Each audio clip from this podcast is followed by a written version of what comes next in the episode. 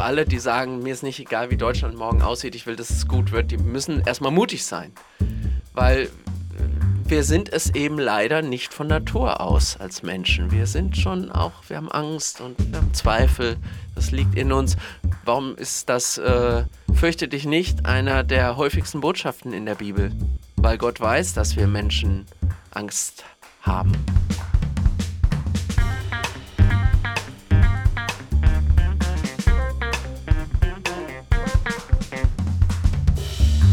Willkommen zu Folge 85 von Erststimme. Wann waren Sie eigentlich das letzte Mal mutig? Unser Gast in der heutigen Folge hat auf diese Frage gleich mehrere Antworten gefunden, bei anderen und durch seine persönliche Geschichte auch bei sich selbst. Peter Tauber war Spitzenpolitiker, bis er sich wegen einer Krankheit aus der Politik zurückziehen musste. In seinem neuen Buch hat er die Geschichten von ganz unterschiedlichen Menschen aufgeschrieben, die in ihrem Leben ebenfalls Mut bewiesen haben. Saskia Gamrat spricht mit ihm über diese Geschichten und über die Frage, warum auch das Bekenntnis zu mehr Miteinander in der Gesellschaft Mut erfordert. Peter Tauber ist bekannt als ehemaliger Spitzenpolitiker und war in vielen Bereichen engagiert, bis er 2018 schwer erkrankte. 2021 zwang ihn die Erkrankung auf dem Gipfel seiner beruflichen Laufbahn, einen Gang runterzuschalten und schlussendlich der hauptamtlichen Politik den Rücken zuzukehren. Mittlerweile hat sich der Historiker neben seiner Beratertätigkeit und seinem ehrenamtlichen Engagement dem Schreiben zugewandt. In seinem aktuellen Buch Mutmacher porträtiert er zwölf Personen, die Mut, Zuversicht und Hoffnung vermitteln. Und darüber möchte ich heute mit ihm sprechen. Schön, dass Sie da sind, Herr Tauber. Hallo.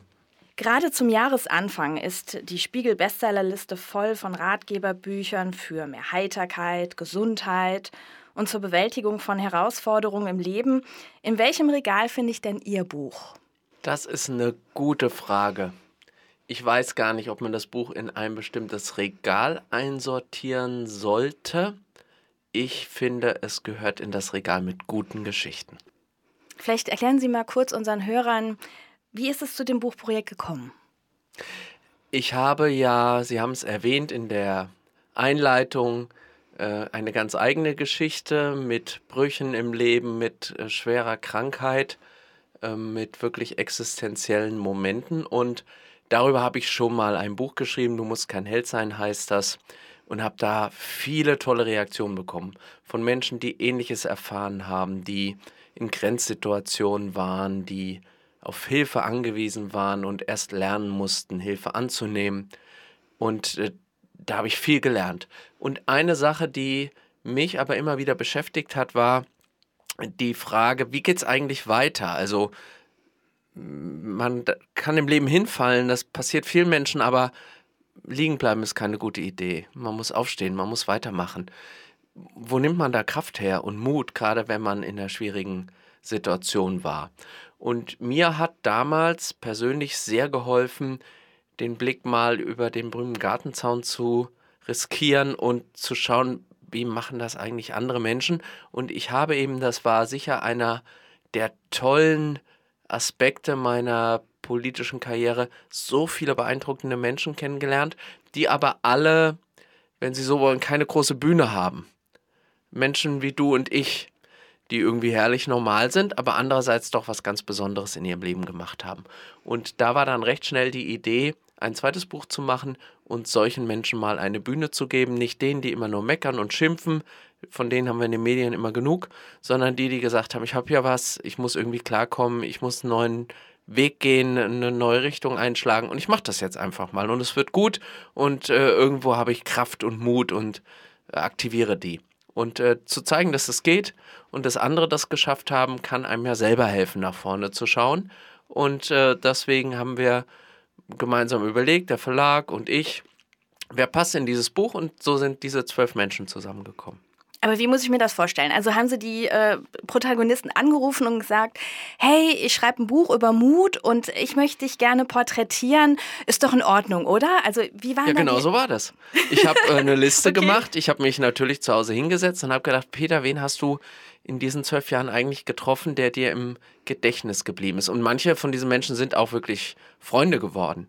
Ähm, die kenne ich wirklich gut. Denn das war eine Voraussetzung. Ich wollte niemanden casten ähm, der irgendwie bekannt ist, eben durch Funk und Fernsehen, sondern ich habe gedacht, nee, gerade die, die außer mir wahrscheinlich keiner kennt, ähm, die haben mal eine Bühne verdient. Und dann habe ich die in der Tat angerufen und habe gesagt, du, ich schreibe da ein Buch und deine Geschichte finde ich so schön, darf ich die erzählen? Und dann haben alle gesagt, ja, schreib mal halt auf. Und mit manchen musste ich nochmal mich treffen und nochmal fragen. Und bei manchen habe ich natürlich gesagt, weiß ich noch was nicht, was du mir noch offenbaren willst. Und so sind diese Geschichten entstanden und dann, die alle sehr unterschiedlich sind. Und dann habe ich allen zwölf die Geschichten geschickt und habe gesagt, findest du dich da noch wieder? möchtest du ins Buch immer noch mit genau deiner Geschichte? Und dann haben alle gesagt, ja, naja, gut, ich schaue es mir mal an, wie du das aufgeschrieben hast. Und die haben eigentlich alle gesagt, ja, doch, so, das bin ich schon, das, so kann ich mich mit anfreunden. Ich musste das machen und das war ganz spannend, weil äh, in Deutschland ist ja Gott sei Dank alles geregelt, weil äh, es hätte ja sein können, dass einer sagt, meine Geschichte gefällt mir, aber mit dem oder der will ich auf keinen Fall in ein Buch. Und dann hätte ich das ganze Kapitel rausnehmen müssen oder schwärzen müssen. Das wollten wir nicht. Deswegen, die mussten alle die anderen elf Geschichten kennen und sagen, auch mit denen bin ich einverstanden. Und da war die Reaktion ganz witzig, weil alle zwölf, ich habe die dann nochmal angerufen und habe gesagt, jetzt hast du die anderen Geschichten gelesen, bist du immer noch an Bord. Und dann haben alle zwölf wirklich gesagt, also ja, ich mache weiter mit, aber ehrlich gesagt, jetzt habe ich die anderen Geschichten gelesen, warum du mich da dabei haben willst, weiß ich nicht. Die anderen sind doch toll, aber ich, ich habe doch gar nichts Besonderes gemacht. Das wollte ich gerade sagen. Also die müssen doch eigentlich gedacht haben, warum bin ich jetzt was Besonderes oder so? Ja, das ist ja das, äh, wie ich finde, Schöne und so sind auch, ich habe ja viele Lesungen inzwischen gemacht mit dem Buch, so sind oft die Reaktionen der Leute. Es sind ganz her herrlich normale Geschichten. Und sie sind gerade deswegen vielleicht so besonders. Aber das heißt ja, Sie müssen erstmal für sich eine Definition gefunden haben, was bedeutet Mut. Also, ähm, was, wie würden Sie Mut denn definieren? Also Mut ist erstmal eine ganz wunderbare Tugend, aber sie ist sozusagen nicht äh, selbstreferenziell oder Selbstzweck, sondern sie braucht einen Anlass, sie braucht eine Idee, einen Bezug, einen anderen Menschen, für den man mutig ist oder eine Sache, für die man mutig ist, sonst macht es keinen Sinn. Und ähm, das ist natürlich bei diesen zwölf Geschichten dann doch sehr unterschiedlich. Ist das Mut, den man selber braucht, um den nächsten Schritt zu machen? Ist es eine Idee, ein Projekt, ein Wert, eine Sache, für die man mutig ist? Sind es andere Menschen, für die man Mut aufbringt? Und äh, das zeigt eben, dass es viele Dinge gibt im Leben, für die es sich lohnt, mutig zu sein. Und wieso denken Sie, dass wir in der Gesellschaft mehr Mut brauchen? Naja, das ist äh, schon einer der Dinge, die mich am Ende auch an der Politik genervt haben. Wir geben viel zu sehr denen, die immer nur meckern und schimpfen, Raum ich will damit gar nicht sagen, dass man auch gegen Maßnahmen mal demonstrieren muss oder aufstehen muss. Aber ich habe immer Probleme mit Leuten, die nur sagen, was alles schlecht läuft und nicht sagen, wie man es besser machen könnte. Das gehört ja zwangsläufig dazu. Und was ich an diesen Menschen, die im Buch auftauchen, mag, die haben auch Probleme und Herausforderungen, die sie beschreiben, gegen die sie antreten, aber sie haben alle eine Vorstellung davon, wie man es besser oder anders machen könnte. Und nur so wird ja eine Gesellschaft besser. Nur so kommen wir voran, wenn man sich überlegt, okay, das mag alles schlecht sein, aber wie, wie wird es denn gut? Und da haben wir in der öffentlichen Debatte zu wenige, die solche Stimmen sind. Und da wollte ich ein bisschen eine Korrektur machen mit dem kleinen netten Buch. Jetzt sagen Sie das ja auch, in den Medien kommen sehr viele äh, Krisen gerade vor. Also es gibt sehr viele negative Nachrichten und wenn ich sowas lese und dann hatte ich noch einen schlechten Tag, dann ist das bei mir immer so, dann ziehe ich erstmal meine Laufschuhe an und ich gehe erstmal eine Runde laufen um einfach mal alles hinter mir zu lassen, vielleicht über Dinge nachzudenken ähm, oder bestimmte Dinge zu verarbeiten. Wie ist das bei Ihnen? Ich bin ja, äh, das ist jetzt kein Geheimnis, bekennender Läufer. Und ich wäre vielleicht viel früher krank geworden oder hätte das äh, auch die, die sozusagen die psychische Belastung gar nicht durchgestanden ohne das Laufen. Da bin ich fest von überzeugt. Laufen, das sagen ja auch Experten, ist ein Antidepressivum. Laufen hilft, den Kopf frei zu kriegen. Warum laufen so viele Entscheidungsträger? Verantwortungsträger in unserer Gesellschaft. Das ist das beliebteste Hobby. Interessanterweise gibt es auch Studien, ohne jetzt zu sehr über das Laufen nur reden zu wollen, die besagen, dass Menschen, die beruflich erfolgreich sind, auch schneller laufen. Interessanter okay. Zusammenhang. Müssen wir mal auf unsere eigenen Zeiten schauen. Nein, also mir hat es sehr geholfen und es ist was Kommunikatives. Man lernt erstaunlicherweise, wenn man will, auch beim Laufen unheimlich viele tolle und nette Menschen kennen. Und ähm, deswegen kann ich das nach nachvollziehen. Ich bin auch gelaufen, wenn ich mich mal geärgert habe, aber ich habe es auch genutzt, um nachzudenken und mal runterzukommen. Ja, jetzt haben wir ja gerade Minustemperaturen und da ist es natürlich ganz schön hart, sich zu motivieren, jetzt da noch die Laufschuhe anzuziehen. Ähm, ich finde das gerade sehr zermürbend und ich bin eigentlich ganz froh, dass selbst äh, wenn es so kalt draußen ist, ich eine Laufgruppe habe, wo ich mit den Leuten zusammen einfach das Training absolviere, weil das motiviert mich halt total gut. Jetzt habe ich bei Ihnen auf dem Instagram-Kanal gesehen, dass Sie sich auch gerade wieder aufraffen und äh, fleißig trainieren. Äh, wenn ich das richtig sehe, ähm, bereiten Sie sich auch auf den äh, Brüder Grimm-Lauf vor. Der Brüder Grimm-Lauf, genau, den muss man immer erwähnen, wenn man über, übers Laufen redet. Einer der schönsten Läufe in Deutschland und der ist in der Tat dieses Jahr auf der Liste. Nicht nur für mich, sondern auch mit vielen Freunden, mit denen ich laufe. Auch äh, Mike Leis, mit dem ich zusammen einen Laufpodcast habe. So läuft es will äh, mitlaufen.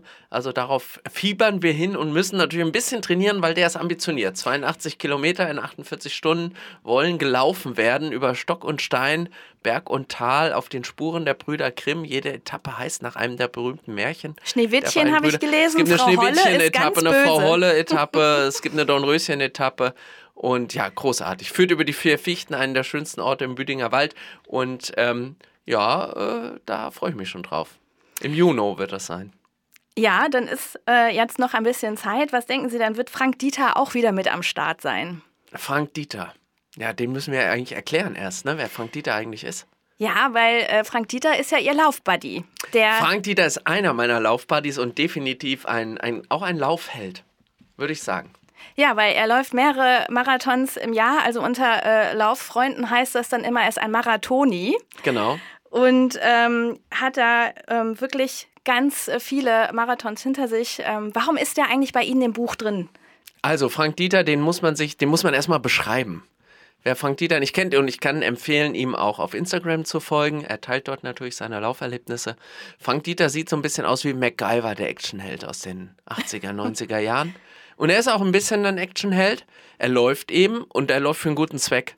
Er sammelt Geld für ein Kinderhospiz in Wiesbaden das äh, zur Stiftung Bärenherz gehört und hat äh, damit angefangen, weil er eben sagt, mir geht's gut, meiner Familie geht's gut, ich habe gesunde Kinder, gesunde Enkelkinder, ich will irgendwas zurückgeben. Und kam dann auf die Idee, für dieses Hospiz Geld zu sammeln. Pro gelaufener Kilometer ein Euro. Das sind bei einem Marathon, wir beide wissen das, 42 Euro pro Marathon. Genau. Und dann hat er diese Spende überbracht und hat gedacht, naja, es ist jetzt eigentlich doch noch, da geht doch noch was. Das ist viel zu wenig.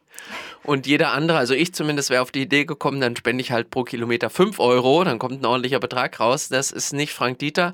Frank Dieters Style ist dann zu sagen, ja, da muss ich halt mehr laufen. Und Frank Dieter läuft jetzt zwölfmal im Jahr einen Marathon. Wow, das ist eine Menge. Das ist schon krass, ja.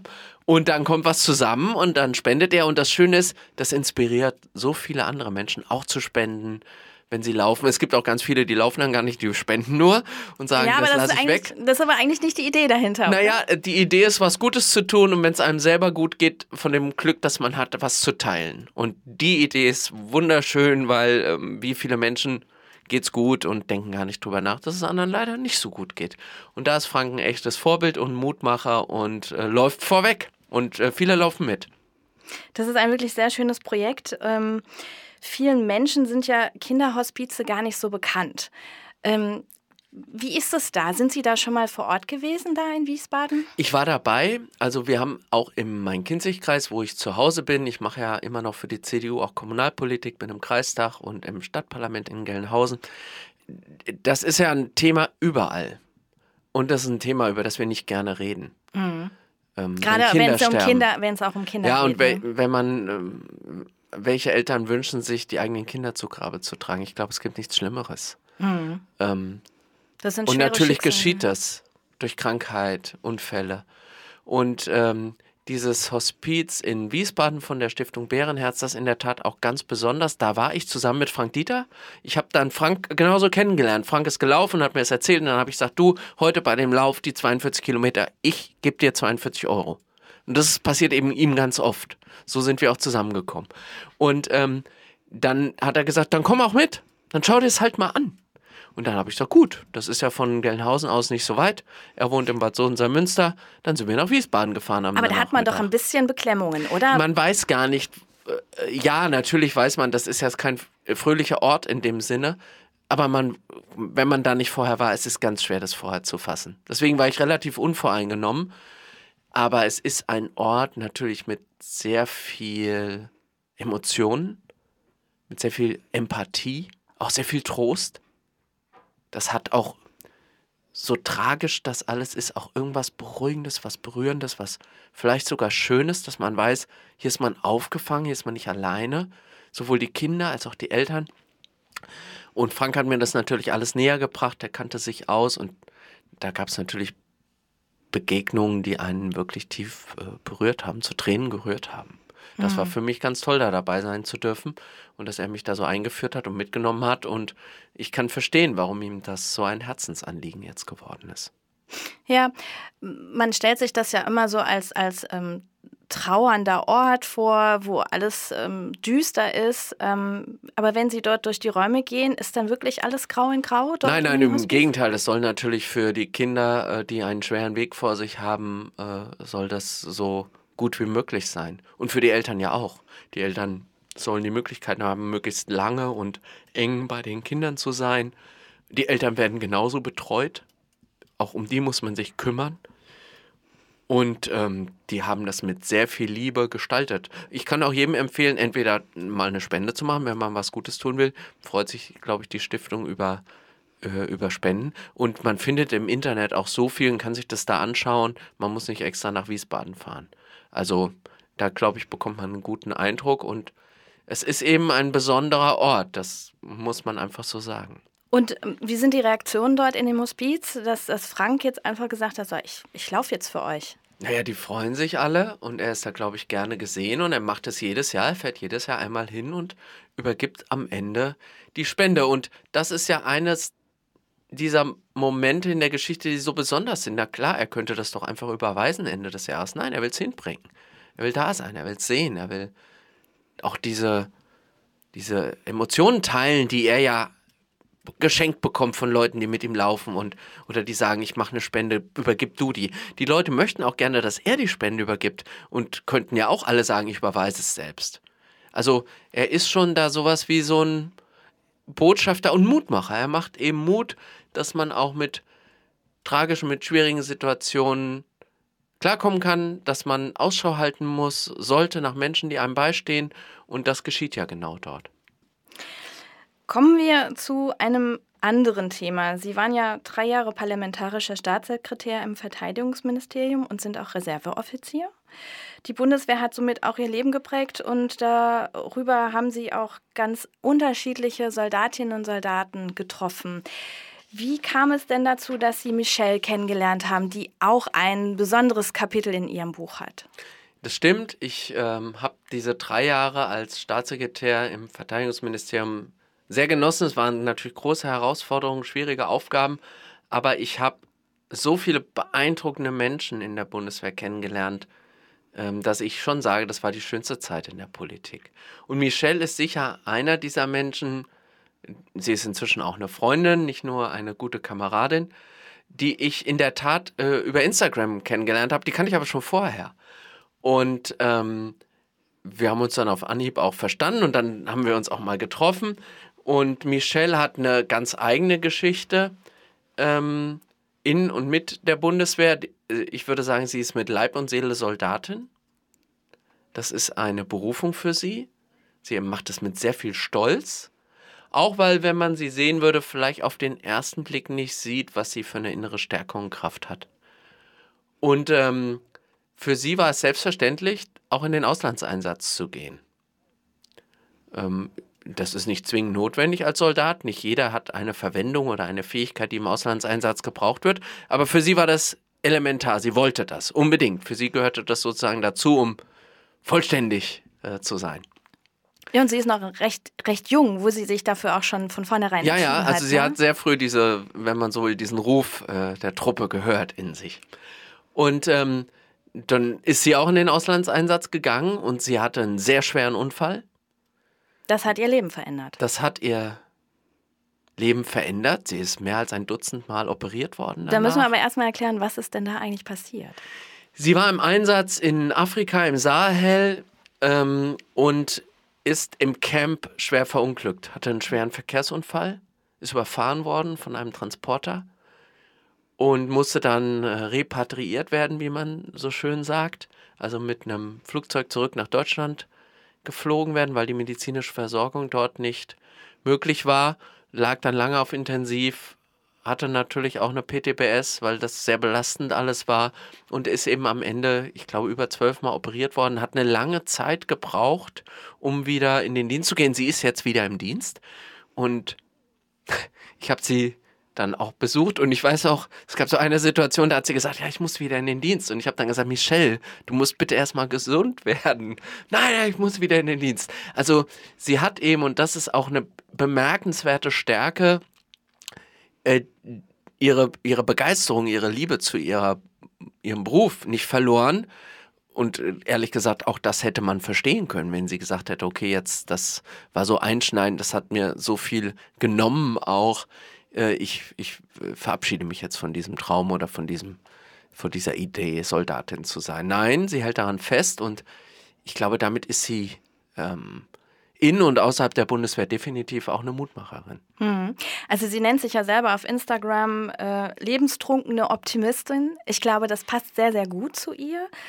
Ähm, und Sie sprachen die Reha-Zeit bei ihr an. Das war ja so der Moment, wo sie auch für sich entschieden hat, ihre Lebenssituation zu veröffentlichen. Ähm, was ist so das Herausragende, was man dann so in ihren Postings liest bei Instagram? Sie hätte, glaube ich, allen Anlass, auch wahrscheinlich über dunkle Momente, Krisen, Zweifel zu reden. Manchen Menschen hilft es auch, die müssen das teilen, weil sie dann auch sich über Zuspruch freuen, den man Gott sei Dank auch dann oft erfährt. Wir sind alle, Gott sei Dank, viel empathischer oft, als man so gemeinhin denkt, mit Blick auf unsere Gesellschaft. Aber nee, sie hat sich da offensichtlich für einen anderen Weg entschieden. Sie teilt ihre mutmachenden Momente, die ihr selbst Mut machen oder wo sie sich selbst Mut macht, weil es vielleicht gerade kein anderer übernimmt. Und das finde ich sehr bemerkenswert dass sie sagt, das teile ich jetzt auch noch mit anderen. Da sollen andere auch von partizipieren. Und sie hat eben eine sehr eigene, eine sehr direkte, auch offene Art. Und das finde ich äh, ganz wunderschön. Es berührt viele Menschen auch äh, wirklich sehr. Und ich muss sagen, ähm, ich habe jetzt in dem Sinne keine Lieblingsgeschichte in dem Buch. Es hängt wirklich von meiner Stimmung ab, welche Geschichte mich gerade besonders irgendwie anfasst oder wo ich schmunzle. Ähm, die Geschichte von Michelle kommt in vielen Lesungen vor und die berührt die Leute auf eine ganz besondere Art und Weise. Das kann ich mir so sehr gut vorstellen, weil ähm, ich war auch sehr äh, angefasst von der Geschichte, als ich das gelesen habe. Ähm, Sie hatten ja mit ihr auch so den ersten Kontakt, da hat sie sich an Sie gewendet, ähm, weil ihre Ausrüstung noch nicht vollständig war, bevor sie in den Auslandseinsatz gegangen ist. Da fehlte nämlich, also da war nicht die passende Uniform da, weil sie relativ klein ist. Und ähm, wie, wie würden Sie das sagen? Wie ist das denn heute jetzt in der Bundeswehr? Hat sich da was getan bei der, bei der Vollausstattung der Soldatinnen und Soldaten? Ist das besser geworden? Also das ist für dieses Thema eigentlich ein schlechtes Beispiel, äh, denn da lag es äh, nicht an der allgemeinen Lage, sondern wirklich an der Tatsache, sie ist sehr zierlich, darf man vielleicht sagen. Ähm, ich habe das ja anfangs erwähnt, wenn man sie sieht, dann ähm, man muss sich auf sie einlassen, um wirklich zu spüren, was sie für eine innere Kraft hat. Ich glaube, die haben viele Männer in der Bundeswehr nicht. Aber sie ist eine sehr zarte Person. Und ja, es gab offensichtlich damals nicht die passende Größe für sie, für eine Uniform im Einsatz. Die ist ein bisschen anders als die, die man zum Tagesdienst zu Hause trägt. Da mussten wir ein bisschen unterstützen. Das hat mein damaliger Büroleiter, der heutige Admiral Ristow, in die Hand genommen und hat sich dann darum gekümmert, damit sie überhaupt in den Einsatz gehen konnte. Allgemein würde ich sagen, naja, die Bundeswehr lebt schon immer in zwei Welten in den letzten Jahren. Das war auch in unserer Zeit so. Wir haben manchmal Material und Gerät, was State of the Art ist, aber es ist von allem zu wenig. Und manchmal haben wir auch noch Gerät, was äh, eben im wahrsten Sinne des Wortes aus dem letzten Jahrtausend ist. Ne? Und ähm, da glaube ich, brauchen wir gerade natürlich in so einer Situation wie jetzt, Stichwort Zeitenwende, nochmal mehr Geschwindigkeit. Und da hat die Truppe auch ein Anrecht drauf. Deswegen sind manche Dinge, die da passieren, jetzt auch gut, aber es ist nach wie vor von allem zu wenig. Das erklärt vielleicht auch, warum Sie den Verein gegründet haben, ähm, Charlie Delta Uniform. Vielleicht erklären Sie ganz kurz, was, was ist so die Intention dieses Vereins? Ja, äh, der kundige Thebaner, der merkt sofort, Charlie Delta Uniform, das ist ja die Abkürzung NATO-Alphabet. Also Charlie, Delta und Uniform für drei Buchstaben, die uns an anderem Kontext vertraut sind, nämlich CDU. Und in unserem Verein machen diejenigen mit, die einerseits eine Nähe zur CDU oder zur Union haben und äh, Angehörige der Streitkräfte sind, also Soldatinnen, Reservisten, zivile Mitarbeiterinnen und Mitarbeiter und die eben sagen, wir wollen der Partei ein bisschen helfen, dass sie ähm, jetzt auch sicherheits- und verteidigungspolitisch äh, Ohr an Masse hat, wie man so schön sagt. Also, dass wir wissen in der Partei, was wünscht sich die Truppe, was sind da die wirklichen Bedürfnisse. Und ähm, klar, auch im Bereich Verteidigungspolitik gibt es viele sogenannte Stakeholder, Rüstungsindustrie und so weiter.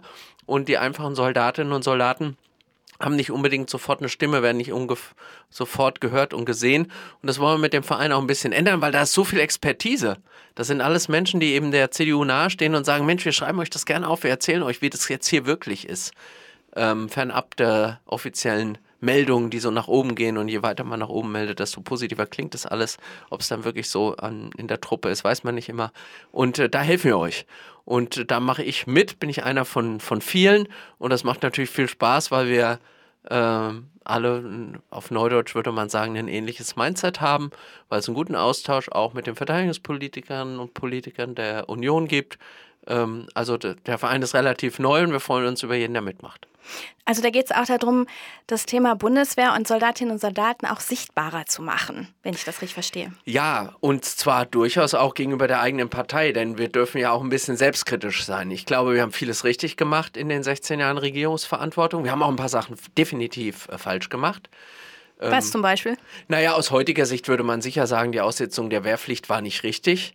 Ähm, wobei man auch natürlich eine Rede drauf halten kann, ja, aber wie war denn damals die Lage? Wer war denn dagegen? Es gab ja auch keinen Aufstand in der Partei dagegen. Ich weiß nur, dass nur Patrick Sensburg damals, unser heutiger Präsident des Reservistenverbandes, in der Fraktion dagegen gestimmt hat. Alle anderen Abgeordneten, inklusive mir, haben, äh, weil sie gedacht haben, das ist jetzt genau richtig, dafür gestimmt. Und dann haben wir vielleicht auch in der Umsetzung noch nicht alles richtig gemacht. Man hätte eine Wehrerfassung ähm, darüber reden wir jetzt ja gerade, wie kriegt man das eigentlich künftig hin, dass wir wenigstens wissen, wer steht theoretisch zur Verfügung. Die hätte man beibehalten müssen. Also das sind Detaildebatten und da glaube ich, gibt es sehr viel Expertise, die man nutzbar machen kann. Und eben auch der CDU zu helfen, zu sagen, es war immer unser Anspruch, Partei der Bundeswehr zu sein. Und dann muss die Bundeswehr in der Partei auch eine Stimme haben. Und das geschieht über die Mitglieder in der CDU, die eben der Bundeswehr angehören. Es wird ja aktuell auch darüber diskutiert, über die Einführung eines Veteranentages in Deutschland. Sowas äh, gibt es ja schon in den USA. Ähm, warum brauchen wir so einen Veteranentag in Deutschland? Wir reden ja viel über Wertschätzung und ich finde, die endet nicht mit der Dienstzeit. Wir reden zum Beispiel ja in der CDU sehr oft darüber, müssen wir nicht die Lebensleistung der älteren Generation wertschätzen. Die haben so viel Expertise, die haben dieses Land aufgebaut, ähm, die haben uns noch was zu sagen, auch wenn sie vielleicht nicht mehr im Arbeitsleben stehen. Wir könnten viele Dinge im Ehrenamt in unserem Land ohne Seniorinnen und Senioren gar nicht machen. Und das gilt doch dann für den Bereich, wo Menschen sogar noch öffentlich Verantwortung übernehmen, indem sie eine Uniform anziehen, unser Land repräsentieren. Soldatinnen und Soldaten, aber durchaus auch Feuerwehrleute, Polizistinnen und Polizisten. Da gilt es doch genauso. Und dann zu sagen, wir wollen das auch öffentlich zeigen, wir wollen eine Gelegenheit geben, die wertzuschätzen, Danke zu sagen, das finde ich ganz wichtig und da ist ein Veteranentag eine gute Idee und ich würde mir wünschen, die Politik hat den Mut und trifft da schnell mal eine Entscheidung. Darauf warten viele Veteranen. Wie würden Sie sich so einen Veteranentag vorstellen? Ich glaube, es muss ein eigener Tag sein, nicht kombiniert mit einem der vielen anderen Tage, die wir haben, Tag der Bundeswehr und so weiter. Ähm, um diesen Menschen auch die volle Aufmerksamkeit zu geben. Und es kann im kleinen Rahmen sein, mit Lesungen, mit Veranstaltungen, sicherlich auch ein Tag, um an die zu erinnern, die gestorben oder gefallen sind im Dienst. Ich glaube, das ist vielen Veteranen wichtig, weil die die Kameraden, die nicht mehr bei uns sind, oft kannten. Ähm, aber auch äh, darüber zu reden, was habt ihr denn jetzt für Probleme? Geht es euch gut? Braucht ihr Unterstützung? Findet jeder den Weg zurück ins Leben. Es gibt ganz viele Veteranen, die dienen weiter in den Streitkräften bis zum Ende der Dienstzeit und sind dann zufrieden und freuen sich, dass sie ihren Lebensamt genießen können. Aber viele haben auch Dinge erlebt, die ihnen, mit denen sie schwer klarkommen. Und um die müssen wir uns genauso kümmern. Und dafür ein Bewusstsein zu schaffen, dazu dient so ein Veteranentag auch. Und da würde ich mich natürlich auch freuen, wenn dann Medien berichten, Schicksale zeigen, zeigen auch, was wir tun für diese Menschen. Äh, denn das ist ja eine wichtige Botschaft. Ihr seid nicht vergessen, ihr seid nicht alleine, wir kümmern uns um euch. Also Und wir sagen Danke für euren Dienst. Da geht es ja auch um, um Respekt und Anerkennung, also die mehr in den Medien auch sichtbarer wird. Ja. Nicht nur Michelle teilt ihre Gedanken auf Instagram, sondern auch Pfarrer Jörg Niesner. In ihrem Buch stellen sie den 39-Jährigen ja vor, der für seine evangelische Gemeinde im hessischen Laubach zuständig ist. Aber er begleitet auch knapp 9000 digitale Gläubige. Also er ist sowas wie ein Sinfluencer. Was gefällt Ihnen denn da so an, an den Postings, die er dort veröffentlicht? Jörg kenne ich in der Tat auch über soziale Netzwerke. Wir haben auch schon real Gottesdienst zusammen gestaltet und gefeiert. Ganz wunderbar. Und ich mag erstmal diese Herangehensweise. Die ähm, ist ja jetzt etwas das, ungewöhnlich. Er beschreibt das auch im Buch. Er sagt, ja, meine Gemeinde wächst. Also Kirche, wir alle wissen das. Er hat, ich will jetzt nicht sagen, ein Imageproblem, obwohl die frohe Botschaft seit äh, über 2000 Jahren ungeschlagen gut ist. Aber manche hadern mit dem Bodenpersonal ein bisschen. Und ähm, da muss man sagen, klar, Schlagzeilen wie sinkende Mitgliederzahlen und so weiter. Studien? Ja, das, äh, das macht was, auch mit so einer Institution, auch mit denen, die dabei sind und die eigentlich mit Überzeugung dabei sind. Und Jörg dreht es eben um. Er sagt also, meine Gemeinde eben die auf Instagram, die wächst jeden Tag. Es gibt Menschen, die wollen was wissen über Glauben und wie ist das eigentlich gemeint und was bedeutet das? Und die erreiche ich ganz anders über so einen Kanal als bei mir zu Hause in Laubach. Und natürlich teile ich auch wunderschöne Erlebnisse, die ich in meiner Gemeinde vor Ort habe. Ich war dort, ich habe mir das angeschaut. Er hat auch während Corona tolle Sachen gemacht, um die Gemeinde zusammenzuhalten. Und äh, dieser Geist, den finde ich ganz, ganz toll.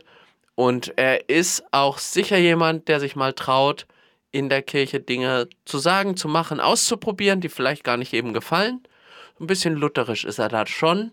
Ich weiß gar das nicht, ob er sich so beschreiben da, ne? Das Apfelbäumchen, aber auch dieser Junker Jörg, der dann so in der Waff der Wartburg sitzt und sagt, ich übersetze jetzt einfach die Bibel, ich mache das jetzt. Ich will die in Deutsch. Und so macht er eben halt auch mal Aktionen, wo vielleicht die Amtskirche erstmal sagt, ah, wollen wir das so machen? Er macht es dann halt einfach. Und das finde ich sehr, sehr gut, ist sehr ermutigend. Und äh, ehrlich gesagt, er ist auch so einer dieser Menschen, das sind viele von diesen zwölf. Wenn man die trifft, das fällt ganz schwer, die nicht zu mögen. Und Jörg ist so einer, den muss man mögen, wenn man den trifft. Absolut. Das ist, er wagt einfach auch mal was Neues. Ja. Da hat nicht jeder den Mut dazu. Ne? Ja. Also auch in den digitalen äh, Medien dann mal was auszuprobieren und dann mal zu hören, wie ist denn das Echo?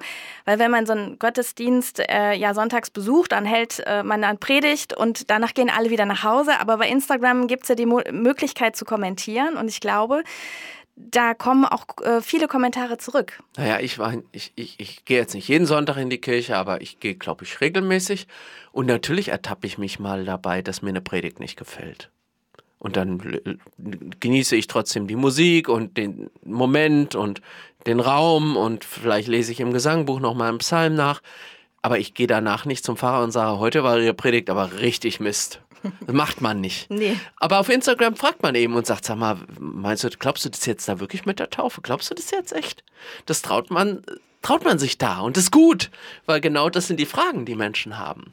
Und die kann man nicht beantworten, wenn sie nicht gestellt werden. Und Jörg freut sich, wenn die Fragen kommen. Und es, vielleicht gibt es auch ein paar andere, die sind ganz froh, dass die Fragen nicht kommen, weil sie gar nicht mehr mit Begeisterung und Überzeugung antworten. Und man muss, egal ob man an Gott glaubt, ob man eine politische Überzeugung hat, eine bestimmte Idee gut findet, man kann andere Menschen nicht beeindrucken, wenn man nicht mit Feuer und Flamme davon spricht. Also Heiner Geißler, den ich sehr schätze, hat ja mal gesagt, man, ähm, ähm, man muss sich selbst begeistern, wenn man andere begeistern will. Und da ist viel Wahres dran. Absolut. Ähm, warum brauchen wir denn eine mutige Kirche und vor allen Dingen auch so Kirchenmitglieder wie, wie Jörg? Ach, wir brauchen generell viel mehr Mut, nicht nur in der Kirche, auch in der CDU und, und überall. Also alle, die sagen, mir ist nicht egal, wie Deutschland morgen aussieht, ich will, dass es gut wird, die müssen erstmal mutig sein. Weil wir sind es eben leider nicht von Natur aus als Menschen. Wir sind schon auch, wir haben Angst und wir haben Zweifel. Das liegt in uns. Warum ist das, äh, fürchte dich nicht, einer der häufigsten Botschaften in der Bibel? Weil Gott weiß, dass wir Menschen Angst haben. Und irgendwo muss der Mut herkommen. Und manche haben die Kraft und schöpfen den aus sich. Das ist natürlich sehr beeindruckend. Und manche äh, brauchen den Zuspruch von außen. Und äh, ich würde sagen, ich habe sicher auch Momente gehabt, wo ich mal mutig war, aber ich kenne ehrlich gesagt genug Momente, wo ich es nicht war.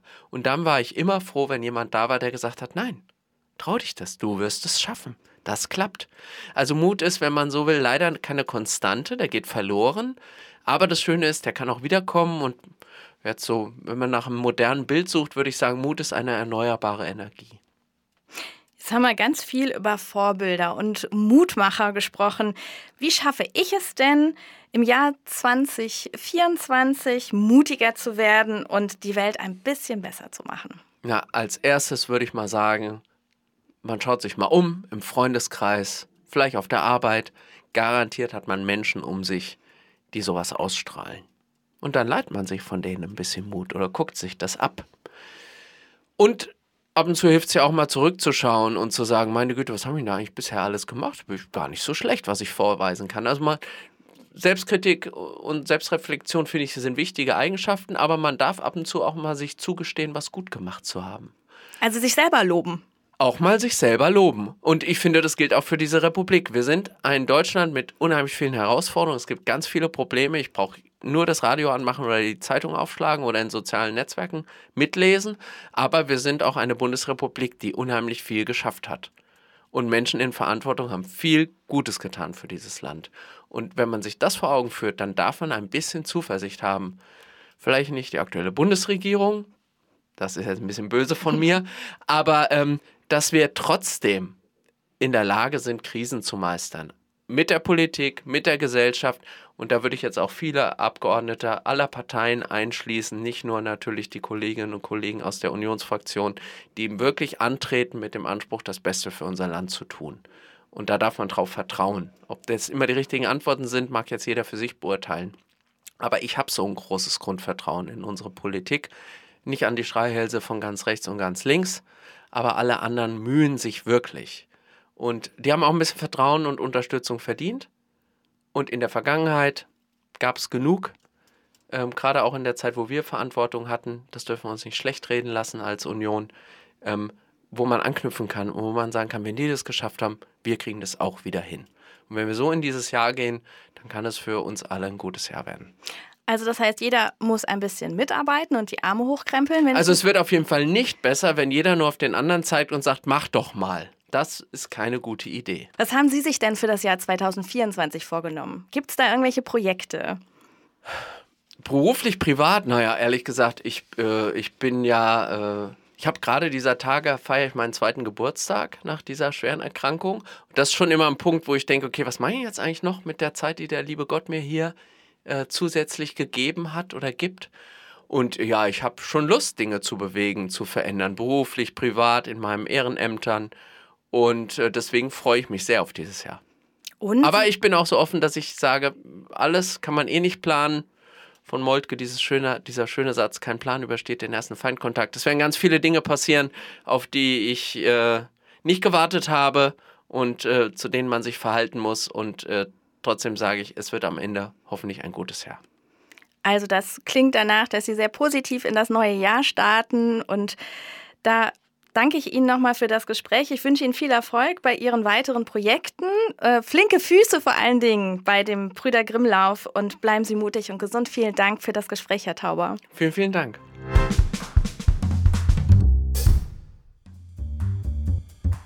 Das war Folge 85 von Erststimme. Die nächste Folge erscheint wie gewohnt in zwei Wochen am 7. Februar. Wir freuen uns, wenn Sie auch dann wieder reinhören und wünschen Ihnen bis dahin eine gute Zeit.